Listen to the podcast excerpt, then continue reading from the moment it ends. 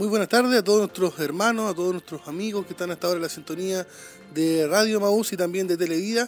Estamos muy contentos de estar en su programa Escuela Si lo es en casa en nuestro nuevo horario. Esta me parece que viene a ser nuestra tercera semana ya que estamos desde las 12.30 hasta las 13.30 para estar ahí, hermano, una hora aprendiendo de la palabra del Señor. Recuerde que estamos estudiando la serie Primera de Corintios.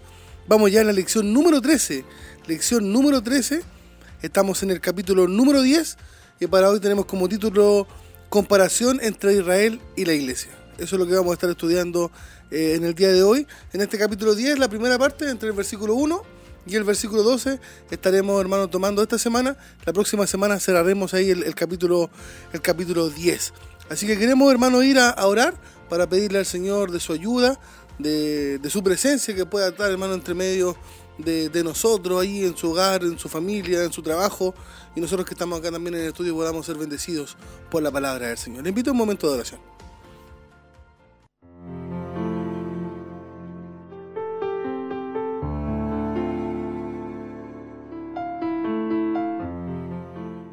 Padre, en esta hora estamos ante su presencia, Señor.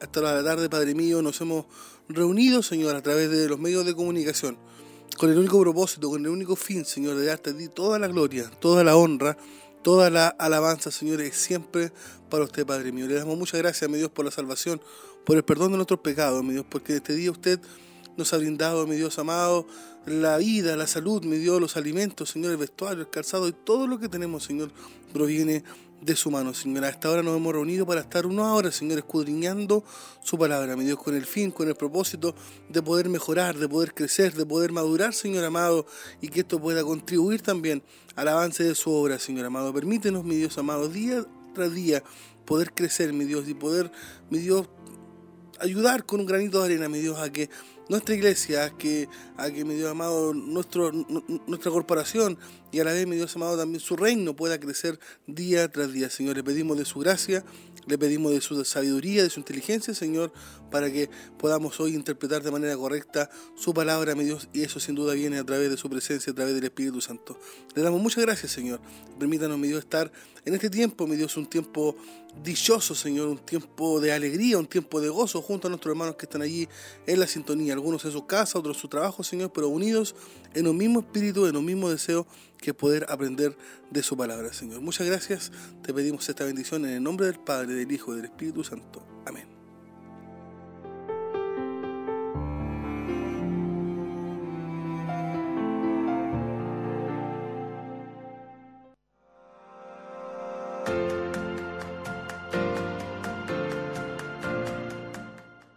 Para el día de hoy tenemos una pregunta como es nuestra costumbre, cada semana, hermano, estamos ahí haciendo una pregunta con el fin de que usted esté bien atento, ya que la pregunta eh, es respondida durante, durante la lección eh, y es del capítulo que estamos leyendo en esta oportunidad, el 10. La pregunta para el día de hoy dice así. ¿Por qué pecado cayeron en un día 23.000? ¿Por qué pecado en un día cayeron 23.000? Alternativa A fue por la idolatría. Alternativa B fue por la murmuración.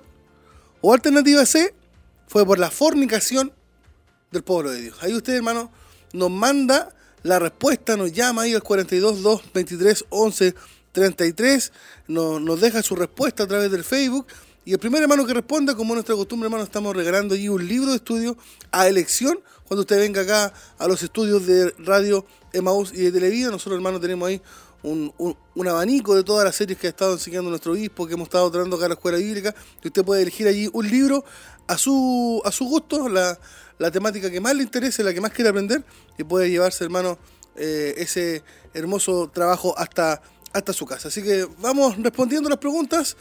Eh, sus peticiones también, sus pedidos de oración, sus saludos, puede usted compartirlo, hermano, para de esa manera saber que usted está ahí presente a través de la radio, y a través de la televisión. Vamos a ir a una alabanza para prepararnos ya a ir al tema principal. Junta ahí mientras usted su Biblia, su cuaderno, eh, su lápiz para que pueda apuntar alguna cita bíblica y podamos, hermanos, aprender juntos ojalá allí en familia, de la palabra del Señor. Vamos y volvemos.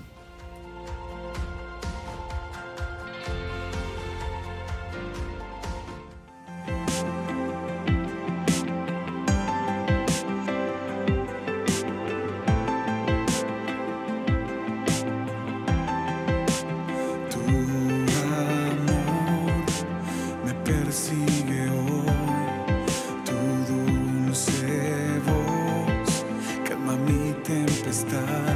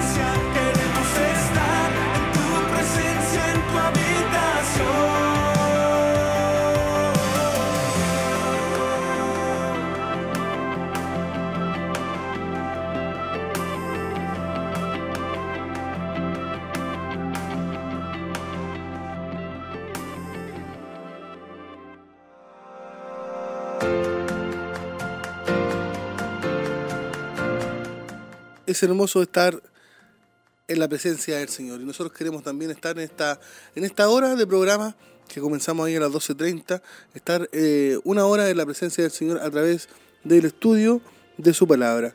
Vamos a, hermano Jeremías, repetir la pregunta antes de ir al tema principal. Vamos a repetir la pregunta que tenemos para el día de hoy. Recuerde, capítulo 10 de Primera de Corintios, entre el versículo 1 y el versículo 12. La pregunta dice, ¿por qué pecado cayeron en un día 23.000? ¿Por qué pecado cayeron en un día 23.000? Alternativa A, idolatría. Alternativa B, murmuración. Alternativa C, fornicación. Usted nos responde ahí a través de los medios de comunicación a través del teléfono, nos envía también sus saludos, sus pedidos de oración para estar al final, al final de nuestro programa, estar también eh, dando a conocer todas aquellas peticiones, saludos y la respuesta también ganadora de este día lunes 22, 22 de noviembre, totalmente hermano, en vivo y en directo. Vamos entonces al tema principal, usted ya fue a buscar su Biblia, la tiene ahí a mano, si no está ahí con su audífono, no se preocupe, nosotros le vamos a leer eh, como cita principal tenemos para hoy día entonces eh, entre el versículo 5 y el versículo 12, son los que vamos a leer. Vamos a estudiar del 1 al 12, pero como cita principal vamos a leer del 5 al 12. Dice así el nombre del Señor. Pero de los más de ellos no se agradó Dios, por lo cual quedaron postrados en el desierto. Mas estas cosas sucedieron como ejemplo para nosotros, para que no codiciemos cosas malas, como ellos codiciaron ni seáis idólatras, como algunos de ellos. Según está escrito, se sentó el pueblo a comer y a beber y se levantó a jugar. Ni forniquemos, como algunos de ellos fornicaron, y cayeron en un día veintitrés mil. Ni tentemos al Señor, como también algunos de ellos le tentaron, y perecieron por las serpientes. Ni murmuréis, como algunos de ellos murmuraron, y perecieron por el destructor. Y estas cosas les acontecieron como ejemplo y están escritas para amonestarnos a nosotros, a quienes han alcanzado los fines de los siglos. Así que el que piensa estar firme, mire que no caiga. Esa es la cita principal, hermano, que tenemos para este día, día lunes. Recuerde que el título es Comparación entre Israel y la iglesia. Eso es lo que vamos, hermanos, a estar viendo. Pablo ahí hace esta, esta comparación eh, del pueblo de Dios el pueblo de Israel en aquellos tiempos, hermano, cuando incluso anduvieron en el desierto, y nuestro comportamiento de, de, hoy, de hoy en día, nosotros que somos también la iglesia del Señor. Entonces, en este capítulo 10 se enlaza, hermano, la enseñanza de Pablo acerca del dominio propio y también la disciplina para poder alcanzar una meta final. ¿Cómo lo hace? Estableciendo, como le decía, estos ejemplos del Antiguo Testamento de personas que gozaron de la oportunidad que gozaron de las bendiciones del Señor eh, para entrar en la tierra prometida. Pero algunos de ellos, hermanos, no lo lograron. No pudieron entrar pese a que tuvieron, hermanos, un sinfín de oportunidades, un sinfín de bendiciones que nuestro Señor les dio. Y es muy seguro, mire, que los fuertes, recuerde que Pablo acá también, en, esta carta de 1 Corintios, habla mucho de los fuertes y los débiles. Los fuertes en la fe habían llegado con la convicción de que los ídolos no eran nada. Por eso comían también ellos de lo que se sacrificaba a los dioses paganos. Pero habían otros también que habían llegado al extremo de participar de estos grandes banquetes que se realizaban allí en, la ciudad de Corinto. Estos banquetes, hermanos, no consistían solamente en carne, sino que se sumaban a ellos las borracheras, se sumaban allí las orgías, y todo aquel ambiente, hermano, era solamente para contaminarse de maldad. Y Pablo advierte allí el cuidado, hermano, que usted y yo como cristianos debemos tener. Tenemos que guardarnos. Tenemos que hacerlo de esa manera. ¿Cómo? Cuidándonos, hermano, de aquellas contaminaciones. Y no pensar que por el hecho de ser miembro de una iglesia, por estar registrado allí en, un libro como, como miembro, usted y yo, hermano, ya somos prácticamente salvos. Eso no es así. Hay mucha gente, hermano, que está allí anotado en un libro de registro. Pero lo más importante, hermano, es que nuestros nombres estén registrados arriba, en el libro de la vida. Entonces Pablo, hermano, hace esta comparación entre Israel y la iglesia y comienza haciéndolo ahí entre los versículos 1 y el versículo 4 del capítulo 10 y dice, porque no quiero, hermano, que ignoréis que nuestros padres todos estuvieron bajo la nube y todos pasaron el mar y todos en Moisés fueron bautizados en la nube y en el mar y todos comieron el mismo alimento espiritual, y todos bebieron de la misma bebida espiritual, porque bebían de la roca espiritual que los seguía, y, él, y la roca era Cristo. Entonces, hermanos, ellos posiblemente creían que porque pertenecían a esta iglesia de, Corinto, porque participaban de los sacramentos, ellos, hermanos, aseguraban y pensaban que tenían ya su salvación asegurada. Pero mire, Pablo, hermano, como que le mueve un poco el piso y lo llama, hermano, a considerarlo seriamente. Con las palabras cuando les dice, no quiero, hermanos, que ignoréis el hermano se introduce al tiro en, el ejemplo que nos deja el pueblo de Israel. Y de, seguro también este, este, esta iglesia de, de Corintios, hermano, conocían la historia, conocían lo que había sucedido, conocían lo que pasó cuando el pueblo Dios lo sacó de Egipto con una mano poderosa. Se sabían la historia. Pablo de seguro también se las contó. Pero allí, hermano, el énfasis que hace el apóstol Pablo es que ellos puedan comprender la enseñanza espiritual que nos deja a nosotros, hermano, todo ese episodio de la historia del pueblo de Israel. Por eso que él le menciona y le habla acerca de nuestros padres. ¿Por qué lo hace de esa manera? Porque ahora hermano nos, nos agrupa considerando que en Cristo ahora todos somos un solo pueblo. Por eso que dice ahí en Gálatas capítulo 2, entre el versículo 14 y el versículo 15 porque Él es nuestra paz, que de ambos pueblos hizo uno, derribando la pared intermedia de separación, aboliendo en su carne las enemistades, la ley de los mandamientos expresados en ordenanzas, para crear en sí mismo de los dos un solo y un nuevo hombre, haciendo la paz. Nos dice Pablo hoy en Gálatas. Entonces Pablo, hermano, le recuerda a esta iglesia de Corintio cómo los israelitas estuvieron bajo la nube durante su peregrinaje, hermano, allí en el desierto. Y Dios no se apartó de ellos. No solamente eso, sino que Dios les dirigió a ellos a través de una columna de nube. En el día y de, de noche, hermano, aquella columna era de fuego. Aparte de esto, hermano, Pablo les dice que fue el mismo Señor, hermano, que les dividió el mar rojo para que pasaran en seco cuando huían de Faraón. O sea, ellos, hermano, de todas maneras vieron la mano poderosa del Señor obrar a favor de ellos. Y creo, hermano, que usted también, ahora siendo usted parte de la iglesia del Señor, usted también ha visto, ha visto, hermano, la mano poderosa de Dios a favor, a favor de su vida. Ahora bien, hermano, Pablo hace una comparación entre las bendiciones y los privilegios que Israel tuvo versus los que la iglesia del Señor, o sea, usted y yo hoy hemos gozado. Y el enfoque principal, hermano, de este capítulo es poder mostrar un paralelo entre, entre el éxodo,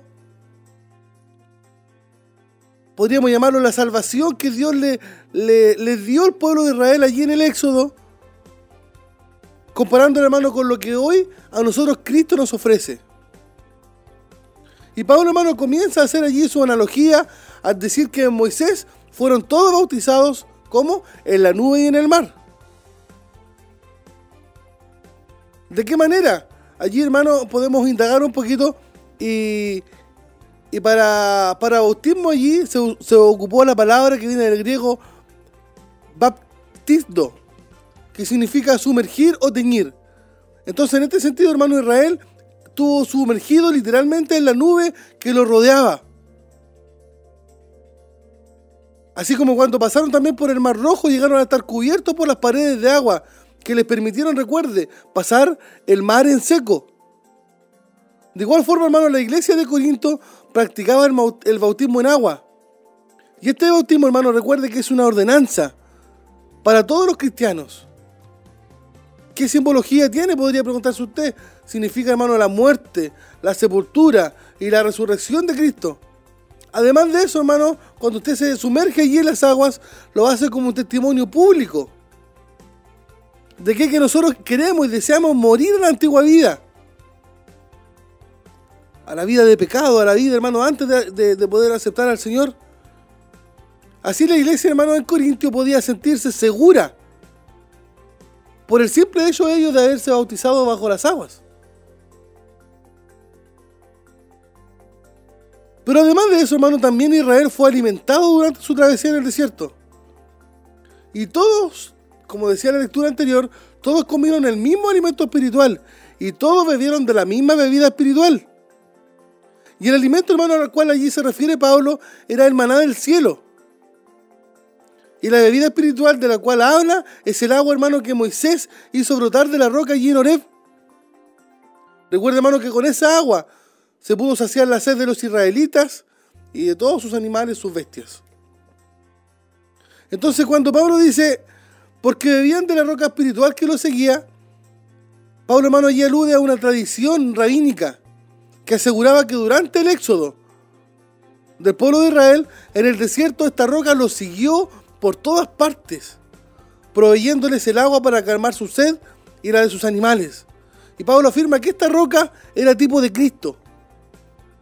Entonces, así como Israel tenía su comida, además tenía su bebida espiritual, también hoy, hermano, la iglesia goza de algunas bendiciones del Señor, como por ejemplo, usted y yo hoy gozamos de la Santa Cena, cuyo alimento, hermano, allí impartido son el pan y el vino. ¿Qué representan? Representan el cuerpo y la sangre de nuestro Señor Jesucristo.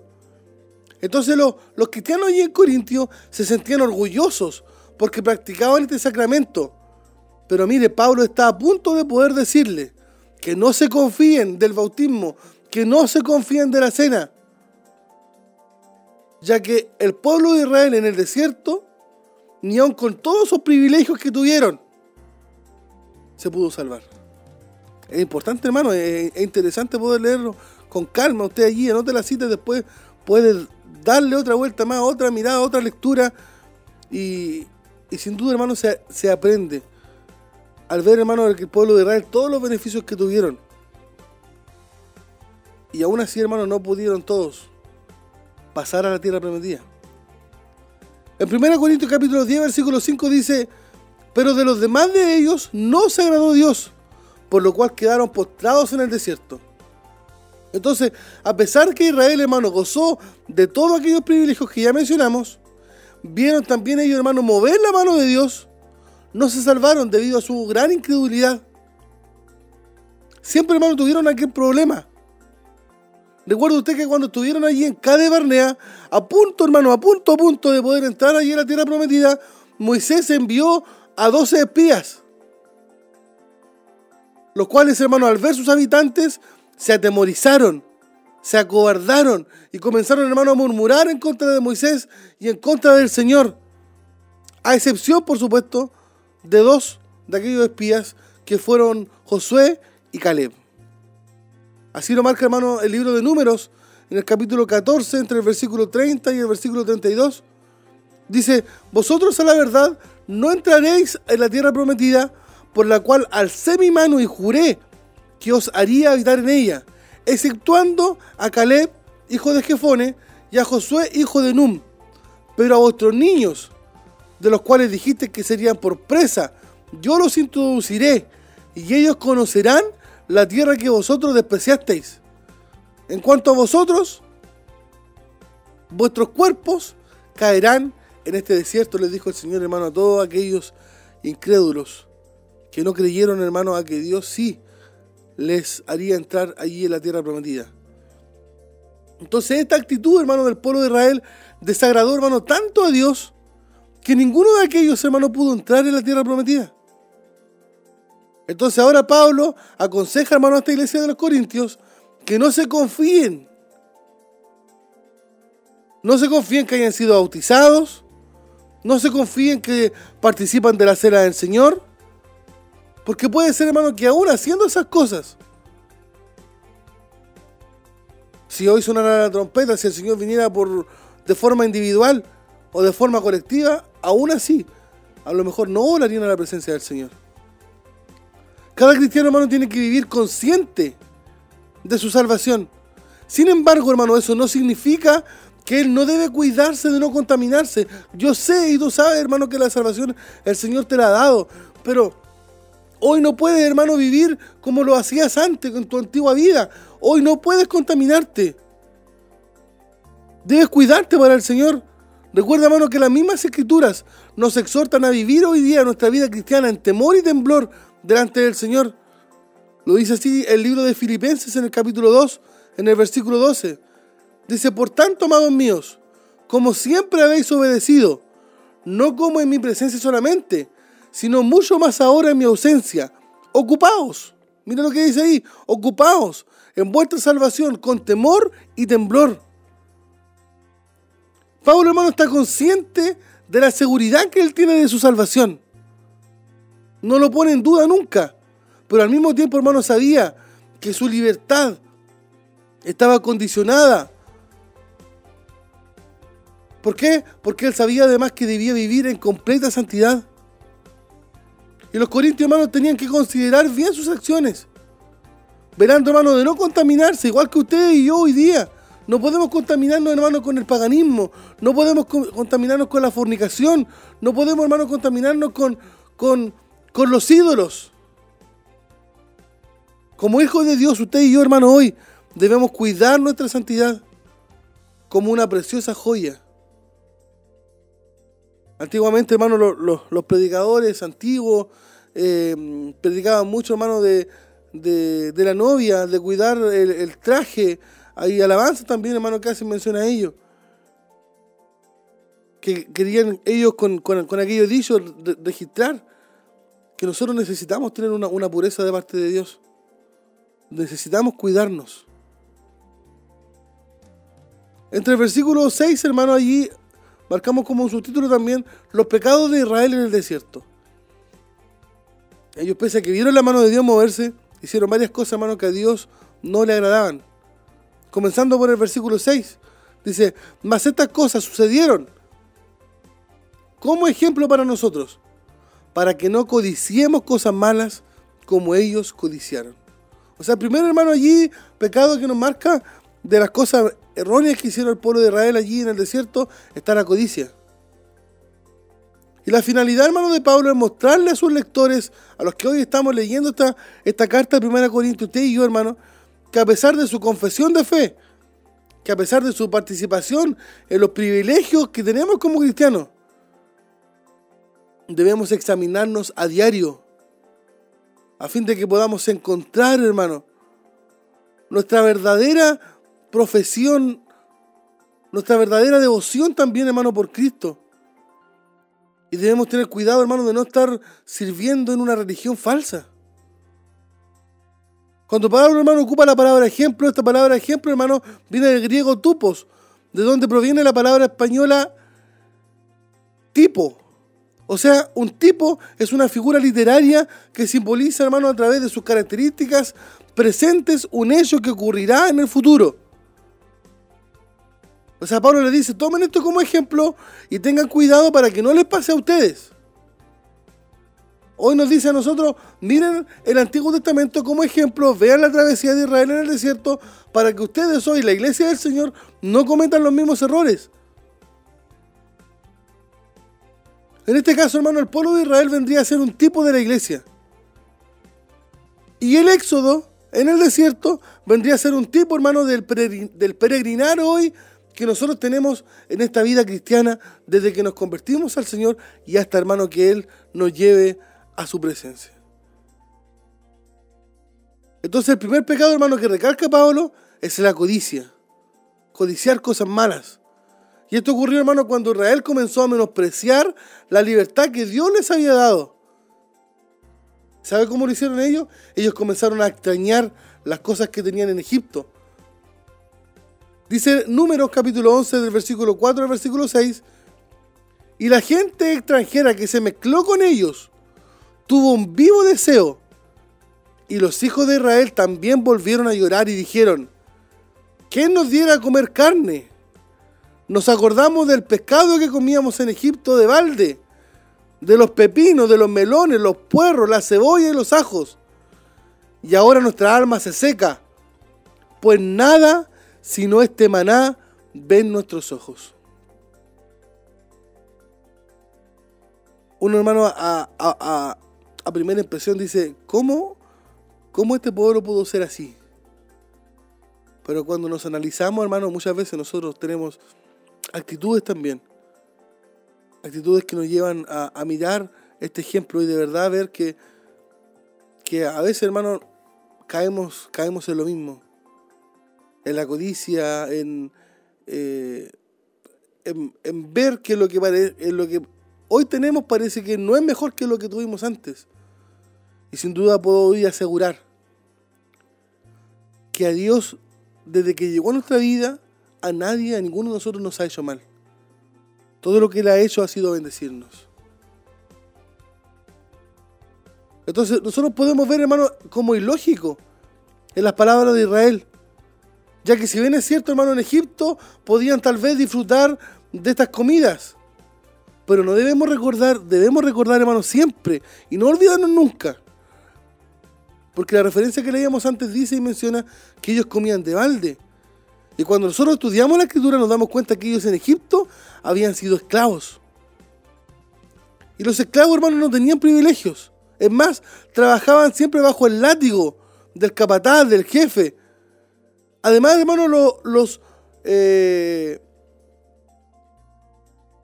los esclavos, ahí está, los esclavos, hermanos, no tenían ningún derecho. Entonces, cuidado, debemos tener cuidado, hermano, porque nosotros como cristianos podemos también caer en este terrible error. ¿Sabes cómo? Olvidando, hermano, de dónde nos sacó el Señor. Y ojalá eso, hermano, no podamos olvidarlo nunca. Nunca te olvides de dónde te sacó el Señor. ¿Cómo llegaste eh, aquel primer día a la iglesia? ¿Cuál era tu condición familiar? ¿Cuál era tu condición de vida? ¿Cuál era tu condición económica? ¿Cuál era tu condición de salud? ¿Cómo te trajo el Señor? Ojalá, hermano, eso nunca podamos olvidarlo. Porque cuando no lo olvidamos, hermano, vivimos día tras día siendo agradecidos. ¿Cómo llegaste al Señor? No lo sé. Llegaste enfermo, llegaste, no sé, con tus zapatos rotos, llegaste a pie y sin duda, hermano, hoy el Señor está bendecido, tienes buena salud, tienes un buen hogar, tienes un buen vehículo. ¿Cómo no darle gracias al Señor si aparte de todo eso Él te dio lo más grande, que la salvación de tu alma y de la mía? Entonces Pablo, hermano, quiere introducirse allí en la mente de la iglesia de los Corintios y hacerles ver que no se olviden nunca de dónde lo sacó el Señor. Que no se quejen de las circunstancias que nos rodean. Es más, Él les hace un llamado a, a valorar lo que el Señor ha hecho en nosotros desde que Él llegó hasta el día de hoy. No debes olvidarte, hermano, que antes de llegar a los pies de Cristo eras esclavo del pecado. No debes olvidarte nunca que antes de llegar a Cristo, tu destino, hermano, estaba marcado y ibas camino al infierno. Pero gracias a aquel día, hermano, maravilloso, que el Señor salió a nuestro encuentro, Él cambió nuestras vidas, cambió nuestro destino. Íbamos hacia el infierno y hoy, hermano, vamos camino al cielo. Por lo tanto, cuidado, hermano, con codiciar aquellas cosas que tú y yo hacíamos en el mundo. Debemos tener mucho cuidado. Primera de Corintios capítulo 10, versículo 7 dice, ni seáis idólatras, como algunos de ellos. Eh, según está escrito, se sentó el pueblo a comer y a beber y se levantó a jugar. O sea, el segundo pecado, hermano, que le marca allí Pablo a Israel en el desierto fue la idolatría y les advierte a los corintios que ellos no pueden ser idólatras como lo fue Israel. Esta vez la referencia bíblica, hermano, se encuentra en Éxodo 32, donde después de Moisés, después de que Moisés, hermano, ascendió al monte Sinaí para recibir, hermano, allí eh, los mandamientos, el pueblo, hermano, se degeneró. Le pidió a Aarón, hermano, que les construyera un becerro de oro. Y no solamente eso, sino que a ese becerro lo adoraron. Y tuvieron allí su fiesta, hermano, donde se entregaron a comer, a beber. Una fiesta, hermano, que fue totalmente pagana. Lo dice así Éxodo capítulo 32, del versículo 1, el versículo 4 y el versículo 6, tan saltadito. 1, 4 y 6. Dicen así, viniendo el pueblo que Moisés tardaba en, descender, no, viendo el pueblo que Moisés tardaba en descender del monte, se acercaron entonces a, a Faraón y le dijeron, levántate, haznos dioses que vayan delante de nosotros porque a este Moisés, el varón que nos sacó de la tierra de Egipto, no sabemos qué le haya acontecido. Él los tomó de las manos y le dio forma de buril, e hizo de ello un becerro de fundición. Entonces dijeron, Israel, estos son tus dioses que te sacaron de la tierra de Egipto. Y al día siguiente madrugaron y ofrecieron holocaustos y presentaron ofrendas de paz, y se sentó el pueblo a comer y a beber, y se levantó a regocijarse. Entonces, hermano, esta es una advertencia directa a la iglesia de los Corintios y para el día de hoy, para nosotros. Ya que alrededor de ellos, hermano, estaba toda esta ciudad, hermano, muy gobernada por lo que era la idolatría. Y hoy, hermano, sin duda, nosotros también. Y lo más seguro, hermano, era que algunos de aquellos creyentes que habían adquirido el conocimiento de que los ídolos no eran nada, y recuerde que ellos enseñaban que se podía comer de los sacrificados de los ídolos, ellos llegaban, hermano, al extremo de participar de sus banquetes en los templos paganos. El problema, hermano, de todo esto es que después del banquete que les acompañaba, venía la fiesta. Y esta fiesta, hermano, tenía que ver con, muchas cosas eróticas y terminaban, hermano, en la fornicación. Y sin duda, hermano, ellos no estaban aplicando su conocimiento de forma correcta al participar de aquellas fiestas. Y si hay un pecado, hermano, que Dios aborrece, es la idolatría. De hecho, su segundo mandamiento prohíbe de la adoración a, a todo tipo de imagen. Y hoy, hermano, debemos tener cuidado porque usted puede decir, y yo, yo no tengo un santito, no tengo ningún monito de yeso, en mi casa no, no, no hay nada de aquello, hermano, yo todo lo boté, todo lo eliminé, todo lo rompí cuando llegué a los caminos del Señor. Pero cuidado, hermano, porque un ídolo es cualquier cosa. Cualquier cosa. Cualquiera persona te puedo añadir que toma el lugar de Dios. Dios no comparte, hermano, su gloria con nadie. No comparte su primer lugar con nadie. Entonces, en este sentido, hermano, un ídolo no necesariamente puede ser una imagen de madera, de piedra, de hierro, de yeso, de lo que tú quieras. Un ídolo puede ser el dinero, un ídolo puede ser el sexo, un ídolo puede ser la televisión, un ídolo, hermano, puede ser nuestra familia. Incluso un ídolo, hermano, puede transformar tus metas y deseos si aquellos, hermanos, te apartan de Dios. Y todas tus decisiones, hermanos, giran alrededor de ellos.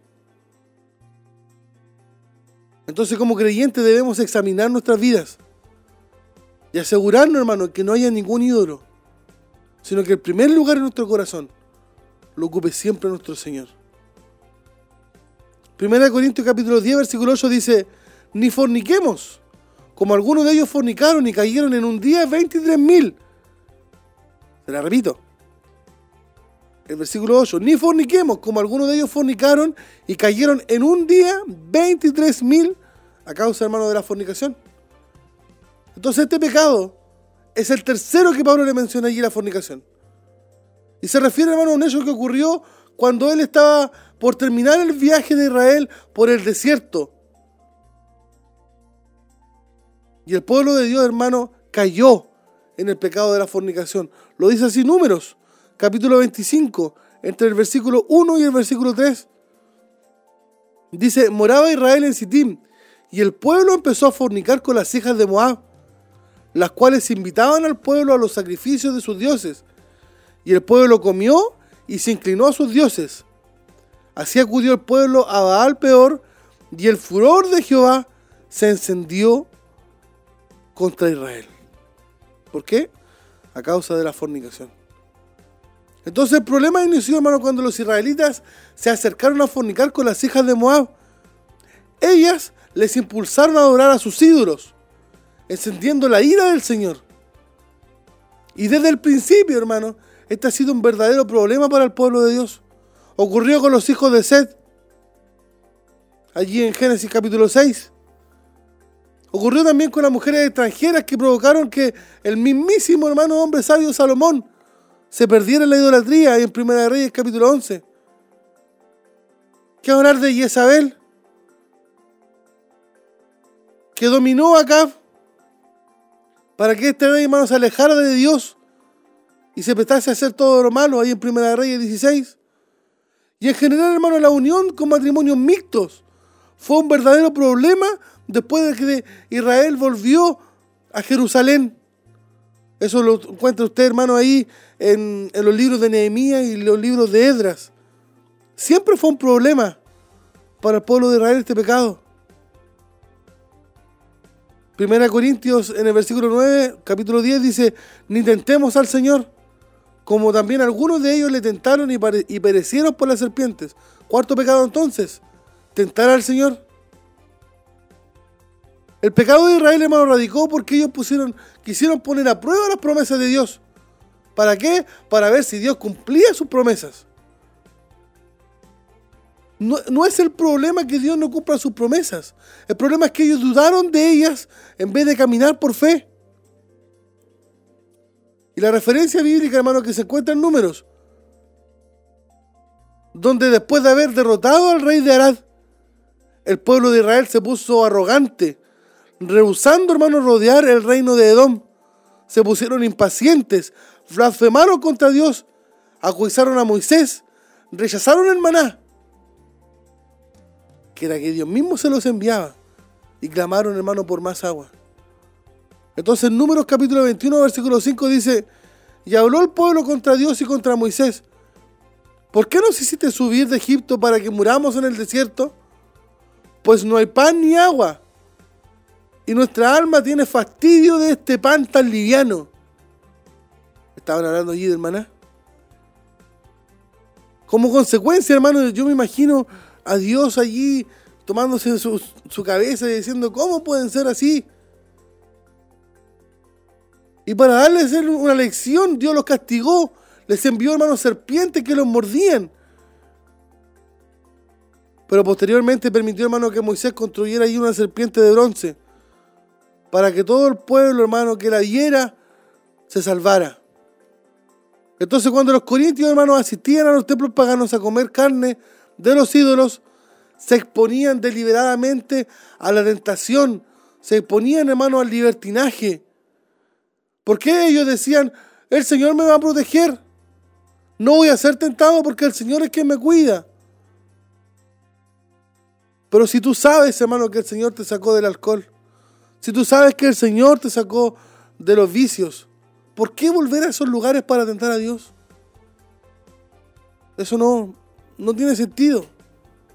Cuando ponemos a prueba, hermano, las promesas del Señor, estamos siendo imprudentes. Estamos tentando a Dios. Satanás también intentó engañar a otro Señor al querer que pusiera a prueba las promesas de su Padre. Por eso hay en Mateo capítulo 4, del versículo 6 al versículo 7, y le dijo, si eres hijo de Dios, échate abajo, porque escrito está, a sus ángeles mandará acerca de ti, y en sus manos te sostendrán, para que no tropieces con tu pie en piedra. Jesús le dijo, escrito está también, no tentarás, no tentarás al Señor tu Dios. Entonces, hermanos, como cristianos debemos ser cuidadosos. Debemos tener cuidado de no poner a prueba las promesas de Dios para ver solamente si Él realmente las cumple. ¿Sabe por qué? Porque nuestro caminar debe ser por fe. En el versículo 10 dice, ni murmuréis, como algunos de ellos murmuraron y perecieron por el destructor. Entonces la murmuración vendría a ser, hermano, ya el quinto pecado que Pablo les menciona. Y al observar la historia de Israel durante el Éxodo, nos daremos cuenta que tenían el vicio, el pecado de poder murmurar contra Dios. No solamente aquello, contra sus líderes, contra Moisés, contra Aarón. Por la falta de información, hermano, o de más información, no es tan fácil identificar a qué específicamente se está refiriendo Pablo. Pero vemos en el libro de Éxodo que el pueblo era muy murmurador. En Números capítulo 14, versículo 2 dice, y se quejaron contra Moisés y contra Aarón todos los hijos de Israel. Y les dijo toda la multitud, ojalá muriéramos en la tierra de Egipto, o en este desierto, ojalá muriéramos. Y eso, hermano, está para ejemplo, para que nos demos cuenta que ellos de verdad eran murmuradores. ¿Cómo estamos siendo hoy nosotros? ¿Qué tanto, hermano, podemos hablar? ¿Qué tanto damos gracias a Dios? ¿De dónde Él nos sacó? ¿En lo que Él nos ha transformado? ¿Lo que Él ha hecho, hermano, por nosotros? Por murmurar. Ahí en número 16, mm, del versículo 1 al 3, nos muestra que por murmurar murieron, hermano, 14.700 personas. Por murmurar, Dios le envió una plaga y murieron 14.700 personas. Este pecado, hermano, sin duda es muy grave. La murmuración. Y los corintios, hermano, tenían que cuidarse de no caer en aquel pecado. Y posiblemente, hermano, al prohibirles que se abstuvieran de comer de los sacrificados de los ídolos, les provocaba a ellos murmuración. Entonces debemos tener cuidado, hermano, porque sobre todo cuando murmuramos en contra de la obra de Dios, en contra de los, de los hijos de Dios, en contra de Dios mismo. Hoy en día debemos cuidarnos de no murmurar. No sea, hermano, que Dios también ponga allí su mano y nos castigue como lo hizo con el pueblo de Israel. Repito, 14.700 personas, hermano, allí murieron por rebelarse contra los líderes que Dios había puesto.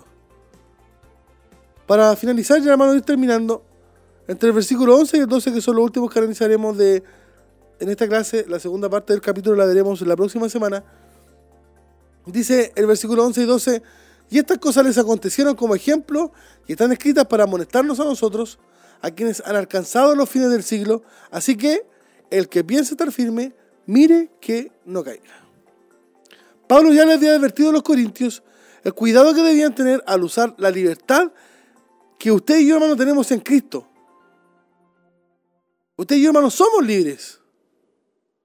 Pero esta libertad, hermano, nos debe llevar a poner en práctica el conocimiento que hemos alcanzado, lo que hemos aprendido durante todos estos años. No sé cuántos años de cristiano puede llevar usted, pero sin duda usted ha aprendido de la palabra del Señor. Y esa libertad usted ahora la usa de una buena manera aplicando todo el conocimiento que ha adquirido. Estamos conscientes que aquellos hermanos de la iglesia de, de Corintio vivían en una, en una ciudad contaminada por la idolatría, por la fornicación, por el libertinaje. Pero ¿sabes qué? Eso, hermano, debía llevarlo a vivir con mucho más cuidado. Su vida cristiana. Mucho más cuidado. Si usted sabe, hermano, que está rodeado de un ambiente donde lo único que, quieren hacer es poder eh, desviarlo de los caminos del Señor. Tiene que andar con sus ojos bien abiertos. Tiene que estar tomado de la mano del Señor. Tiene que tener comunión con Él. Para que el Señor le ayude, le guarde, le dé la fuerza. Y usted también pone de su parte. Para no caer allí, hermano, en la, en la trampa del enemigo. Pablo les hace ver atrás la historia de Israel. Para que no cometan los mismos pecados. Ya que a pesar, hermano, que ellos gozaron de la liberación de su esclavitud, a pesar de que ellos gozaron de las bendiciones. Su falta de discernimiento, la dureza de su corazón, les impulsaron, hermano, a cometer pecados, como la codicia, la idolatría, la fornicación. Tentaron al Señor y murmuraron contra Él. Todo eso, hermano, les llevó a perecer en el desierto y no pudieron, hermano, entrar en la tierra prometida. Entonces, hermano, si nosotros ponemos atención a esta historia, de la palabra del Señor. Si seguimos sus pasos, estamos condenados, hermano, a cometer los mismos errores. Ahora usted y yo como creyentes, hermano, debemos cuidar nuestra vida piadosa para que no nos veamos envueltos en alguno de todos estos pecados mencionados. Porque si bien es cierto, hermano, la salvación es nuestra. Y usted y yo tenemos que tener la seguridad de aquello. Mira lo que dice Juan 5:24. De cierto, de cierto os digo, el que oye mi palabra y cree al que me envió tiene vida eterna y no vendrá condenación, mas ha pasado de muerte a vida. Y eso, hermano, es algo que yo tengo que tener aferrado en mi corazón. He oído la palabra, he creído en él. Por lo tanto, tengo la vida eterna. Ahora debo, hermano, comportarme como tal. Es cierto que si realmente, hermano, nos hemos rendido a Cristo, la arrogancia, el orgullo no debería ser ya un problema en nosotros. No deberíamos tener, hermano, ese tipo de conflictos ya. Si usted es un cristiano maduro, ¿no creerá que por tomar Santa Cena un día, su vida, hermano, ya es, perfecta y está listo para orar al cielo? No, debemos vivir, hermano, una vida en santidad. Debemos conocer, hermano, de, de todo aquello que estudiar la palabra del Señor, hermano, para ver cómo yo puedo mejorar, cómo, hermano, yo puedo cada día ser más santo. Cada vez que usted lee la palabra de Dios, se encuentra con ella, hermano, como con un espejo. Y la palabra de Dios, hermano, nos va mostrando nuestra falencia, nos va mostrando nuestros errores. Y Dios espera, hermano, que cada vez que la palabra cumple, hermano, su efecto, que mostrarnos a nosotros lo que nos falta, nosotros podamos acudir a ese llamado, pidiendo la ayuda al Señor y haciendo los esfuerzos, hermanos, que tengamos que hacer por mejorar cada día. No somos inmunes a este mundo. Menos, hermanos, cuando estamos lejos de Dios. Debemos tener cuidado con el exceso de confianza. Debemos tener cuidado con el mal uso de la libertad cristiana. Porque el exceso de confianza y el mal uso de la libertad pueden llevarnos, hermanos, y exponernos a la tentación. Y si tú caes en la tentación, hermano, estarás siendo partícipe de terribles pecados. Creo, hermano, que como cristianos estamos llamados a vigilar. Estamos llamados, hermano, a, a, caminar por el camino verdadero de la fe. Estamos llamados a estar con los ojos bien abiertos, estudiando la palabra del Señor, orando, vigilando, buscando la voluntad del Señor, porque este, esta, esta lección número 13, hermano, termina de la siguiente manera. Así que el que piense estar firme, no dice el que está verdaderamente, dice el que piense, cuidado con el exceso de confianza. Mire que no caiga. ¿Cómo podemos estar firmes? La única manera, hermano, de poder estar firme es estar en Cristo. Es buscar al Señor. Es estar tomado de su mano. Es estar en los medios de gracia. Es tener comunión con Él. De esa manera, hermano, no caeremos. Pero si nos pasa la cuenta el exceso de confianza, si excedemos, hermano, en el uso de nuestra libertad cristiana, estamos expuestos a poder caer. Estamos expuestos a poder desviarnos.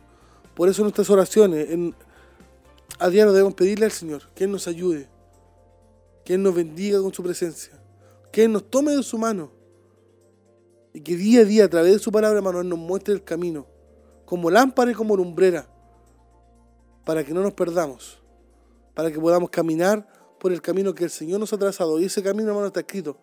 Está escrito en la palabra de Dios. Todo, hermano, lo que necesitamos está en la palabra de Dios. Tú podrás decir, a mí nadie me ha enseñado a ser un buen padre, un buen esposo o un buen hijo.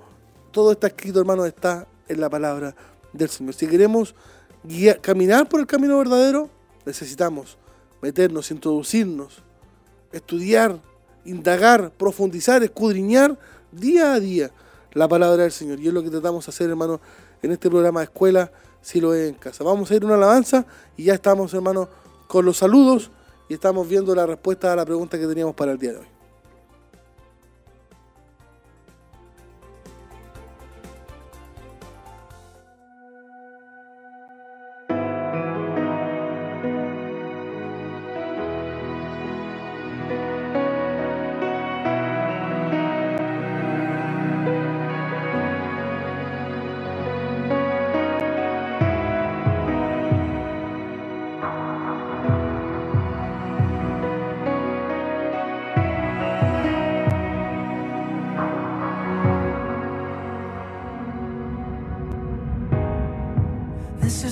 Necesito escuchar tu voz, necesito encontrarte, Señor, y estar en tu presencia para adorar tu majestad, Espíritu Santo.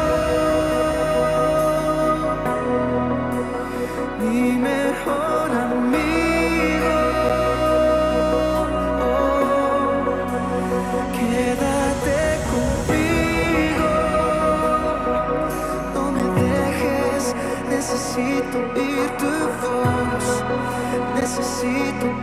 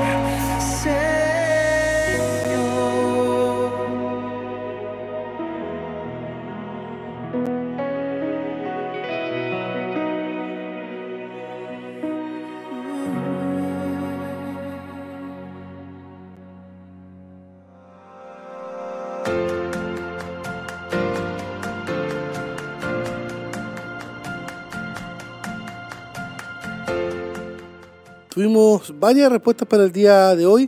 El ganador del concurso a la respuesta que teníamos, ¿por qué pecado cayeron en un día 23.000? Esa era la pregunta. La respuesta correcta era eh, la letra C, fornicación.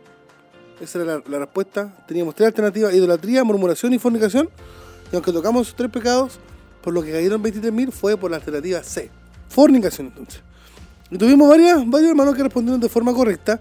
Y el primero que lo hizo y que eh, se, se ha ganado el, el premio de venir acá a los estudios y poder escoger un, un- libro, el que él desee, es nuestro hermano Felipe Herrera. Así que Dios le bendiga, le mandamos un saludo ahí. De seguro, si está en su casita, estaba ahí con nuestra hermana Francisca, con Eunice también, escuchando Escuela Cielo en Casa. Así que le enviamos un saludo y puede venir por acá a buscar, a buscar su premio. Eh, él ha sido entonces el ganador de esta semana. También respondieron de forma correcta nuestra hermana Laura Berrocal. Bendición hermano Carlos, la respuesta está en 1 Corintios 18. Ni forniquemos como algunos de ellos fornicaron y cayeron en un día 23.000. Bien hermana Laurita. También pide la oración por la familia Berrocal Cofre. Nuestra hermana Evelyn Montesino también nos desea bendiciones. Nuestro hermano Michel Caro. eh, Dios le bendiga hermano Carlos. Atento al programa. Estamos eh, estamos atentos al programa y la respuesta es la letra C, fornicación. Bien también nuestro hermano Michel, nuestro hermano Jorge Reyes también nos deja su saludo ahí. Dios les bendiga. Todas las respuestas entonces han estado de forma correcta. Para la próxima semana, hermano, ¿qué nos espera? La lección número 14. Lección 14. eh, estaremos viendo, como dije, la segunda parte del capítulo 10. desde el versículo 13 ya hasta el versículo 33, finalizando ya el capítulo 10. Entonces, lección 14, la segunda parte, los versículos que nos quedaron el día de hoy. Y el título de la lección de la próxima semana es ¿Hasta dónde llega mi libertad? Hemos estado estudiando de la libertad en Cristo y el título de la próxima semana es una pregunta, ¿hasta dónde llega mi libertad? Así que agradecemos, hermanos, a todos los que han estado allí en la sintonía, nos hemos pasado unos minutitos. Agradecemos a todos nuestros hermanos.